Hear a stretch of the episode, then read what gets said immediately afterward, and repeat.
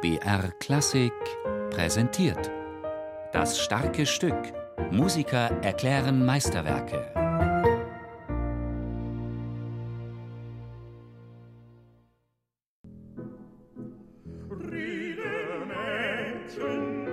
also Liebes, das wir nie groß die Kühle hat geschleudert. Die Brahmschen Liebesliederwalzer, die lernt man eigentlich ziemlich früh kennen, schon im Studium, weil das auch ein Werk ist, was sich anbietet, dass es auch ganz junge Sänger schon bewältigen und singen können. Und das gehört dann zum Repertoire. Das ist wunderbar, wenn man dann ein schönes Quartett zusammenstellt mit zwei schwungvollen Pianisten. Es werden ja zwei Begleiter erfordert. Und das ist immer eine große musikantische Freude, diese Liebesliederwalzer zu singen, weil sie wirklich äh, auch vom rhythmischen her sehr spannend sind.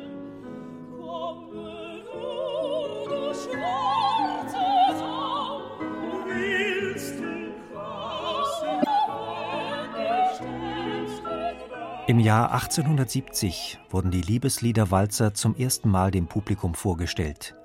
In Wien, also dort, wo sich Brahms bald endgültig niederlassen sollte. Er selbst und seine enge Freundin Clara Schumann saßen bei der Uraufführung dieser 18 kurzen Lieder am Klavier und begleiteten vier Solisten. Clara Schumann schrieb darüber in ihr Tagebuch: Es war überfüllt auf dem Orchesterpodium, so dass ich nie wusste, wie ich ans Klavier kommen sollte. Ich spielte sehr glücklich. Das Publikum war in wahrem Enthusiasmus. Die Liebeslieder, Johannes spielte sie mit mir vierhändig, gingen reizend und gefielen sehr.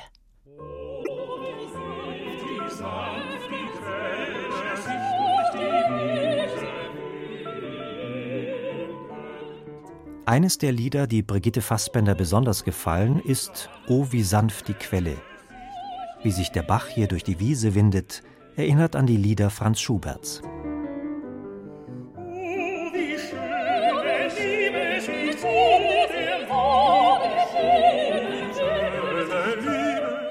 Brahms schrieb die Liebesliederwalzer ganz bewusst für vier Gesangssolisten. Er war damals noch strikt dagegen, dass Chöre sie aufführten. Doch später hat er seine Meinung geändert, denn er lobte einmal eine Choraufführung der Liebeslieder als musterhaft. Ob es nun wenige oder viele Sänger sind, die mitwirken, die kurzen Lieder haben in jedem Fall ihre Tücken, wie auch Brigitte Fassbender erfahren hat. Man muss sich sehr konzentrieren.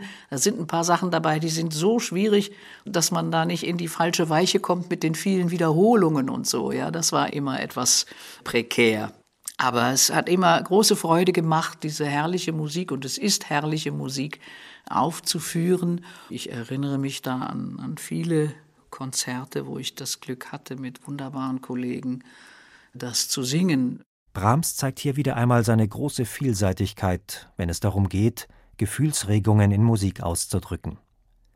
Vertont hat er hier Nachdichtungen von Volksliedern, die meisten von ihnen aus Osteuropa. Sie stammen aus der Sammlung Polydora von Georg Friedrich Daumer.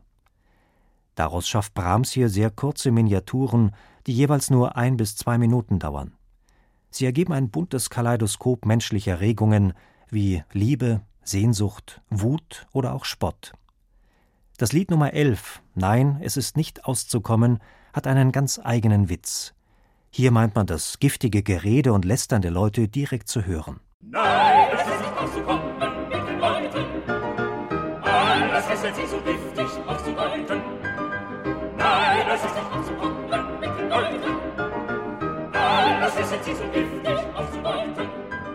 Es war natürlich perfekte Hausmusik. Damals war das Liedgeschehen ja doch hauptsächlich in intimstem Kreis als Hausmusikveranstaltung zu verstehen. Das, äh, denke ich, da war so viel Sangesfreude und Musizierfreude in Wien, dass er da vielleicht für irgendeinen Salon oder so hat er das schon in Angriff genommen, sich da zu etablieren.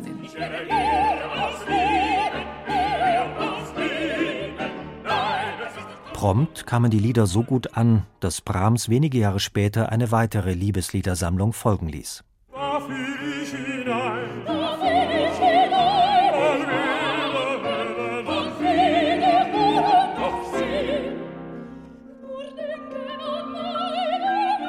Kniffelig ist die Arbeit an den Liedern nicht nur wegen ihres Tempos und den raffinierten Rhythmen, sondern auch, weil die Solostimmen abwechselnd führen. Meistens dominieren Sopran und Tenor, wie in dem Lied Ein dunkler Schacht ist die Liebe. Bariton und Mezzosopran müssen sich unterordnen. Doch auch die dürfen ab und zu hervortreten und ins musikalische Geschehen eingreifen. Es hat die Tücken der absoluten Präzision. Nur dann macht es Spaß und nur dann ist es wirkungsvoll, wenn man ganz genau aufeinander hört und miteinander abspricht und den Rhythmus ganz genau präzise verfolgt und dass man gemeinsam die Endkonsonanten abspricht.